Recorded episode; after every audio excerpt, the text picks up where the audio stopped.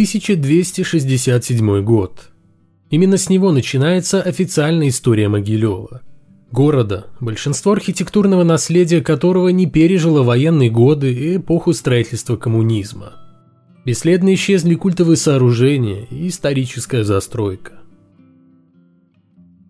Здание вокзала построили в 1902 году. Этому предшествовали долгие споры о целесообразности создания железнодорожного сообщения Могилева с другими городами.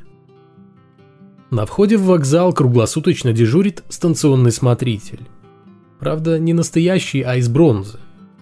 Скульптура в фуражке и плаще, с фонарем и часами на цепочке, встречает каждого прибывшего в Могилев.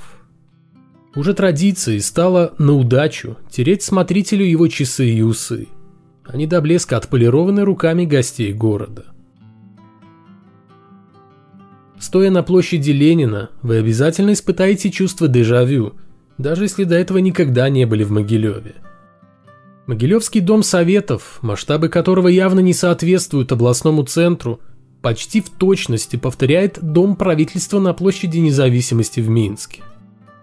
Дело в том, что Дом Советов построили в конце 30-х годов, тогда, когда Могилев едва не стал новой столицей БССР. Прямо напротив памятника Ильичу, через проспект Мира, расположился Белорусско-Российский университет. Его здание – ровесник Дома Советов, и построено оно было в качестве штаб-квартиры НКВД. Когда Минск остался столицей БССР – отпала необходимость в гигантском здании для Народного комиссариата внутренних дел. Так что в его стенах открыли спецшколу НКВД, а позже, уже в 60-х, машиностроительный институт. В декабре 1937 года на стол Сталину легла докладная записка, в которой говорилось, что Минск не только находится в непосредственной близости от польской границы – но и что столица БССР имеет слабое железнодорожное и шоссейное сообщение как с районами республики, так и с другими городами СССР. В связи с этим авторы записки, исполняющий обязанности секретаря ЦКПБ Волков и председатель СНК БССР Ковалев предлагали рассмотреть вариант переноса столицы Беларуси в Могилев, который выгоден с точки зрения его географического положения, ибо находится в самом сердце республики – и обладает большим потенциалом развития и серьезной индустриальной базой. Сталин добро на перенос столицы дал, однако не согласовал запрошенную на это сумму. Вместо 350 миллионов, на которые рассчитывало руководство БССР, Москва выделила только 110 с половиной. До конца 1939 года в Могилеве планировалось построить дом правительства – жилые, общественные и культурные здания, соответствующие столице Советской Республики, а также обустроить набережную Днепра и запустить троллейбусную линию. В 1938 в печати было объявлено о грядущих изменениях. Сообщалось, что в Могилев из Минска переедут Институт физической культуры, Белорусский государственный университет и Академия наук, а из Витебска – медицинский институт. Сроки создания новой столицы были максимально сжатыми, а денег не так уж и много. Потому неудивительно, что работы шли со значительным отставанием. В 1938 году программа городского строительства была выполнена только на 52%. В 1939 работы продолжались, и к ноябрю Могилев должен был стать новой столицей БССР. Однако 1 сентября началась война – Линия фронта сместилась на запад, и Минск уже не был приграничным городом, в конечном итоге сохранив за собой статус столицы. Масштабная стройка стоила Могилеву множество достопримечательностей и исторических зданий, о которых мы поговорим позже. Однако при всем при этом в городе было построено немало новых зданий и открыто предприятий. Выросла и общая численность населения. Все это сделало Могилев таким, каким мы видим его сегодня –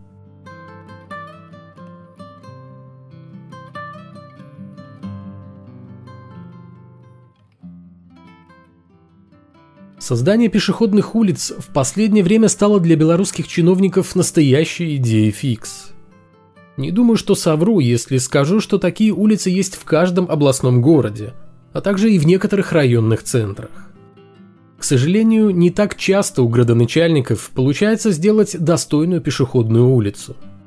чаще всего ограничиваются лишь укладыванием не всегда ровной плитки, не обременяя себя ни толковым озеленением, ни установкой скамеек, ни созданием элементарных малых архитектурных форм. Но там, где это более или менее получилось, все выглядит вполне прилично. У Могилева, на мой взгляд, почти получилось. Пешеходная Ленинская улица начинается у сквера Сорокалетия Победы, плавно переходит в площадь звезд, где стоит скульптура звездочета, минует Комсомольский сквер, музей Белыницкого Берули, архиерейский двор резиденции архиепископа Георгия Канисского и, наконец, заканчивается у городской ратуши на площади Славы. Звездочет – один из символов современного Могилева. Эта скульптура, а точнее целый скульптурный ансамбль, появилась в городе в 2003 году – в центре площади звезд на высоком стуле сидит и смотрит на небо через телескоп звездочет, вокруг которого расставлены стулья. На каждом из них определенный знак зодиака, что очень радует туристов, во всяком случае тех, кто знает, под каким знаком он родился.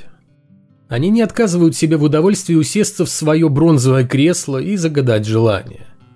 Особо настойчивые стараются потереть звездочету палец или даже дотронуться до его лба – тоже, естественно, на удачу. В телескоп звездочета встроен то ли лазер, то ли прожектор, который каждый вечер устремляется в небо и, как говорят, виден даже из космоса. Ну и это еще не все. Скульптурная композиция – это большие солнечные часы. Проверял, время они показывают точное. Построенный в 1888 году из красного кирпича драматический театр – Одно из семи чудес Могилева в свое время посещал сам император Николай II. Что не должно удивлять, так как во время Первой мировой войны в Могилеве находилась ставка Верховного Главнокомандующего, а сам царь жил в городе с 1915 по 1917 годы. А вот скульптура дамы с собачкой у входа – это точная копия дамы с собачкой из Минска, стоящей у входа на Комаровский рынок. Рядом с площадью Славы расположился парк культуры и отдыха имени Максима Горького, основанный на месте древнего городища.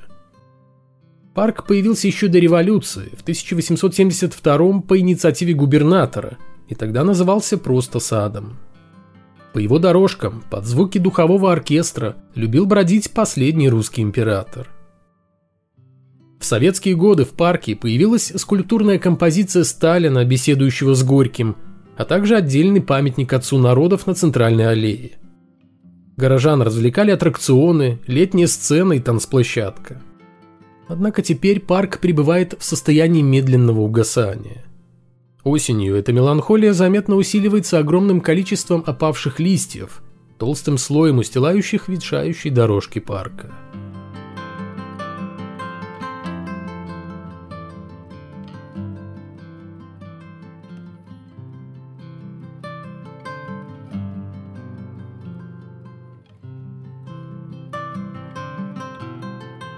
Недалеко от того места, где во время Первой мировой войны располагалась ставка Верховного Главнокомандующего, в 2013 году в парке появился храм-памятник святых царственных мучеников и всех новомучеников и исповедников Русской Православной Церкви XX века. В 2014 году на церемонии освящения Тогдашний глава Белорусской Православной Церкви митрополит Павел заявил, что храм-памятник является ярким напоминанием нам о непростых временах богоборчества.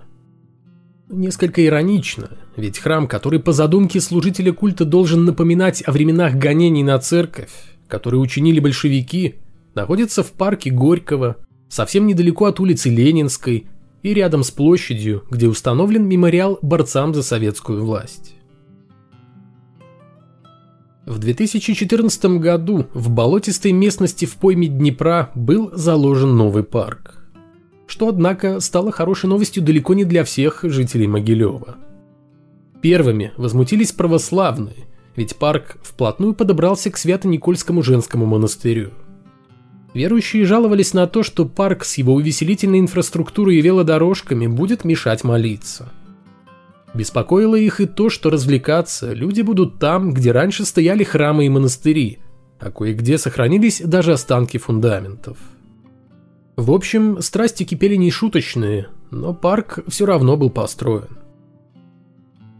В Подниколье всегда много людей, как местных жителей, так и приезжих.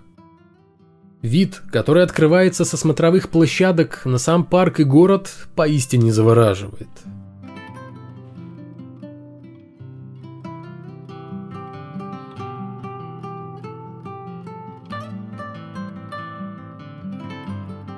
Чего только стоит внушительная каскадная лестница с водопадами. Подниколье богато на фонтаны. Здесь есть площадки для детей, фотозоны, которые пользуются большой популярностью у молодоженов, скейт-парк, кафе, скамейки, беседки и множество извилистых асфальтированных и уложенных плиткой дорожек, по которым можно просто прогуляться, а можно прокатиться на велосипеде или самокате. Далеко не каждый областной центр способен похвастаться парком таких масштабов, такой красоты и такой ухоженности. Впрочем, здесь еще многое предстоит сделать. Могилевчане хотят видеть в Подниколье больше развлечений, ботанический сад, детский парк и так далее. Кому-то, возможно, Подниколье покажется слишком простым и не соответствующим высоким европейским стандартам. Может быть, за архитекторов и прочих специалистов в этом деле говорить не стану. Но то, что сейчас уже есть в Могилеве, гораздо лучше, чем ничего. И намного лучше, чем могло бы быть, глядя на другие белорусские города.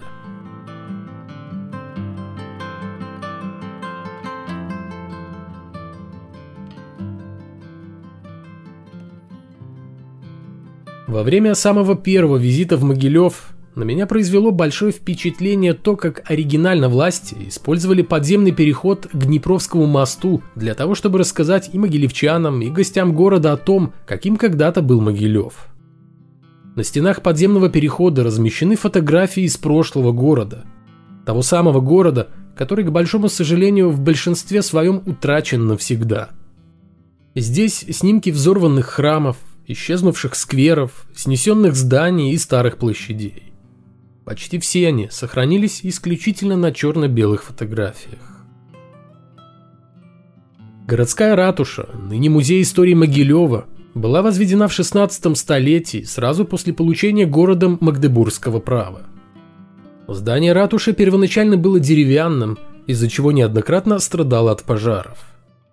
Ближе к концу 17 столетия построили каменную ратушу, но просуществовала она недолго – в 1708 году во время Северной войны ратуша сгорела, но вскоре была восстановлена. Впоследствии она сильно пострадала в годы Великой Отечественной войны. В 50-х годах, уж не знаю по какой причине, не сумев отреставрировать здание, ранее объявленное памятником архитектуры, его решили взорвать. Нынешняя ратуша была построена лишь в 2008 году.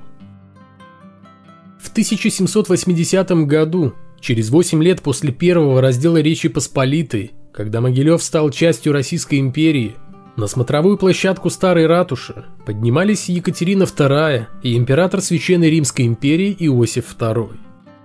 Встречу двух монархов, ярких представителей эпохи просвещенного абсолютизма, можно характеризовать как политическое свидание, результатом которого стало налаживание отношений между двумя государствами и обсуждение дальнейшей судьбы Речи Посполитой. Находясь в Могилеве, Иосиф II жил в здании, где сегодня находится музей белорусского художника Витольда Белоницкого-Берули. Лучшего дома на тот момент в городе просто не было. На стене музея теперь висит шильда, на которой изображен Иосиф, целующий руку Екатерины. К приезду императрицы в Могилеве возвели триумфальную арку. Именно через нее, под оглушительный перезвон колоколов и гром пушек, Екатерина въезжала в город.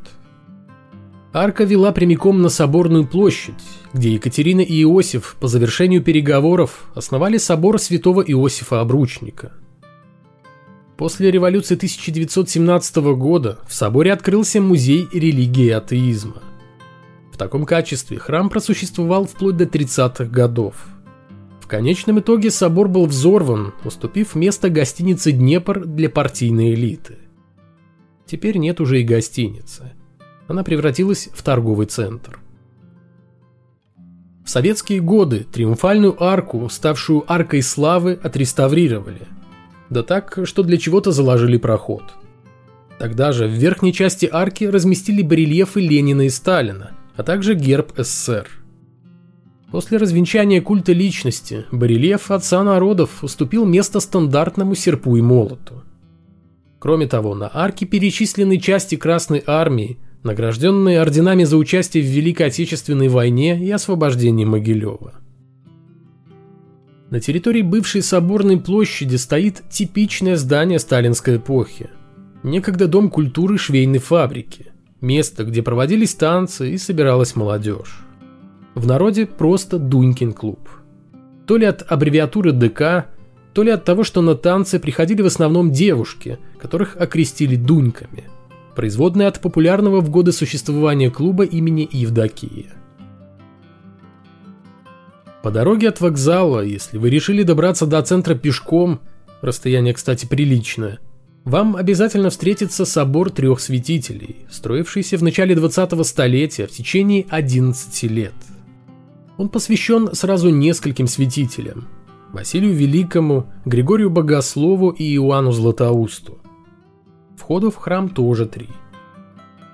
Церковь просуществовала до 1959 года, пока не была закрыта.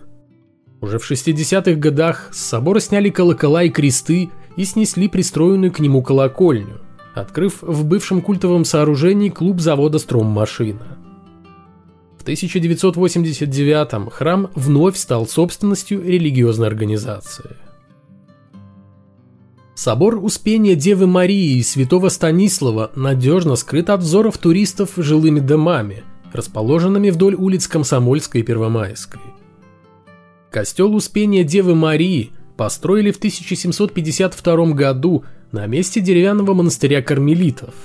А уже в 80-х годах 18 столетия – назвали в честь Станислава Щепановского, епископа Кракова, жившего в XI веке и зарубленного мечом по версии католической церкви собственноручно польским королем Болеславом II.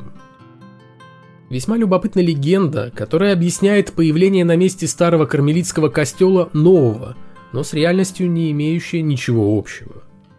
Дескать, жил когда-то под Могилевом шляхтич Зинкович, который нападал на горожан и грабил их.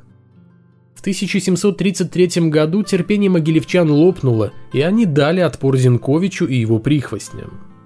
Последние разбежались, а Шляхтич спрятался в монастыре. Горожане выволокли его оттуда и казнили на городской площади.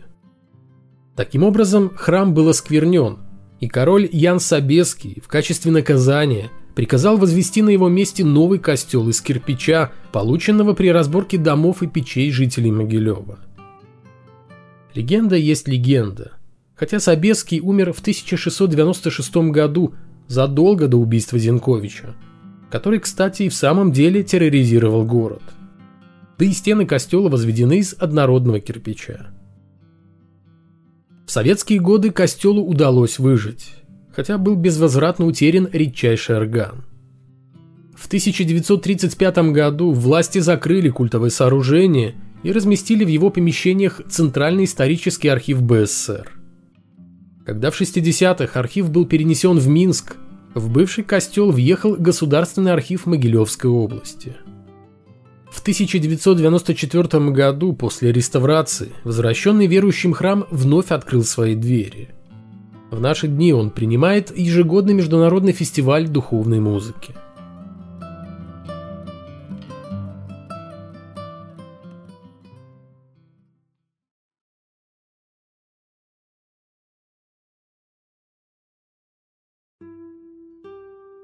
таких городах, как Могилев, за настоящей историей, после осмотра всех основных достопримечательностей, следует идти на кладбище. Самое старое из тех, какие сохранились. Именно на древних погостах можно отыскать имена и фамилии людей, навсегда оставивших свой след в истории города и немало для него сделавших. Успенское кладбище, вероятно, является самым старым кладбищем Могилева – Окруженная со всех сторон жилыми домами, но сумевшая сохранить потрясающую атмосферу конца 19-го, первой половины 20-го столетия, оно застало еще времена Великого княжества Литовского. Первые могилы стали появляться здесь в 16-17 веках. Хотя, несмотря на почтенный возраст погоста, едва ли сохранились могилы старше 19 столетия. В 90-х годах на Успенском погосте была обнаружена частично ушедшая в землю расколотая плита из песчаника, на которой просматривался фамильный герб магнатского рода Воловичей. В середине 16 века видный деятель реформационного движения, один из составителей статута ВКЛ, канцлер ВКЛ, ярый противник Люблинской унии, объединения Польского королевства и Великого княжества Литовского в Речь Посполитую, Астафий Волович занимал пост могилевского староста. Тем не менее, останков Воловича на Успенском кладбище нет.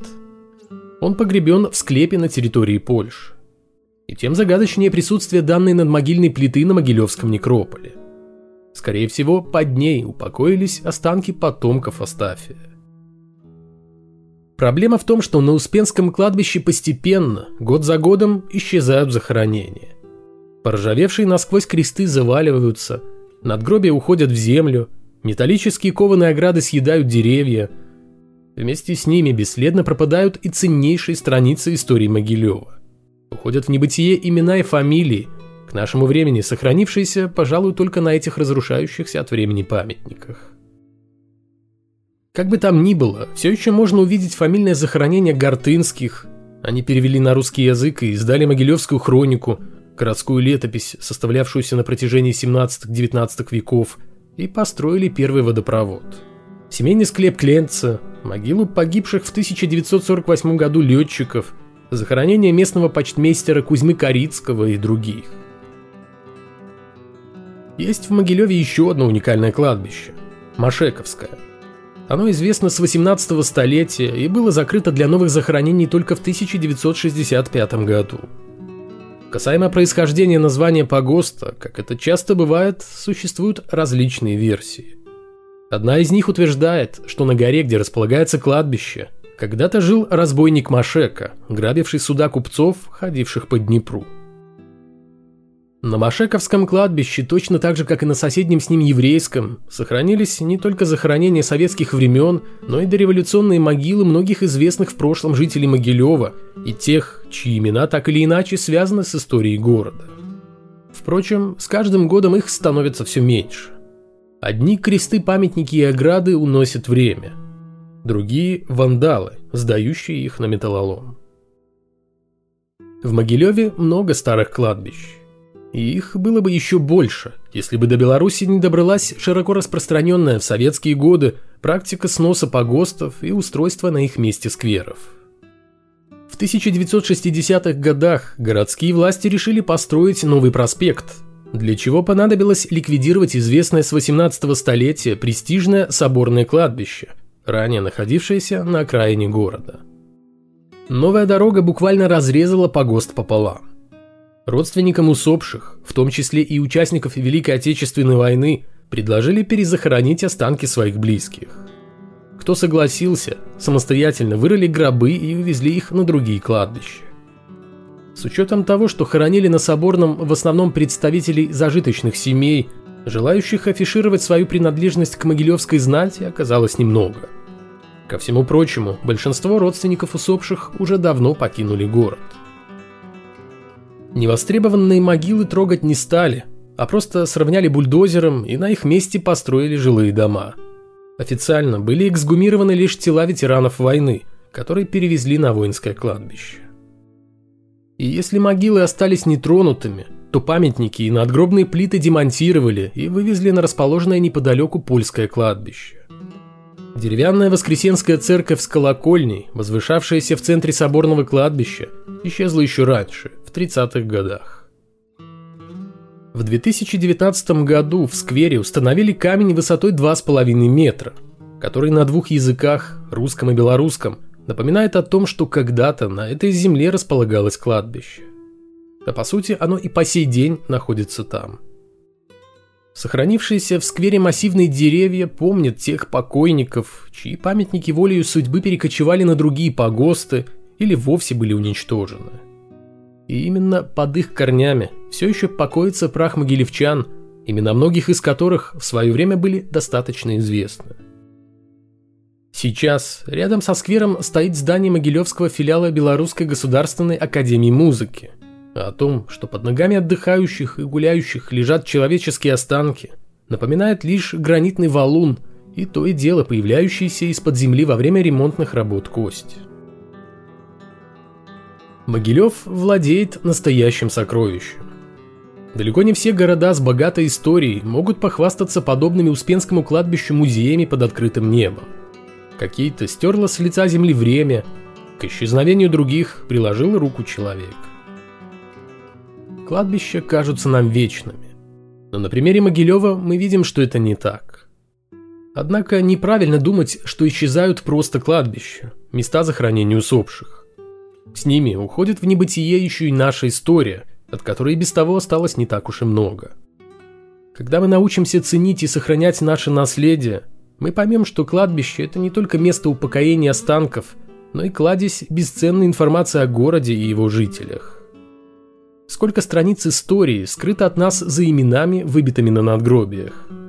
И эти страницы мы все еще можем перевернуть и как следует изучить, пока будут стоять могильные памятники, теперь уже безмолвных свидетелей событий предыдущих эпох.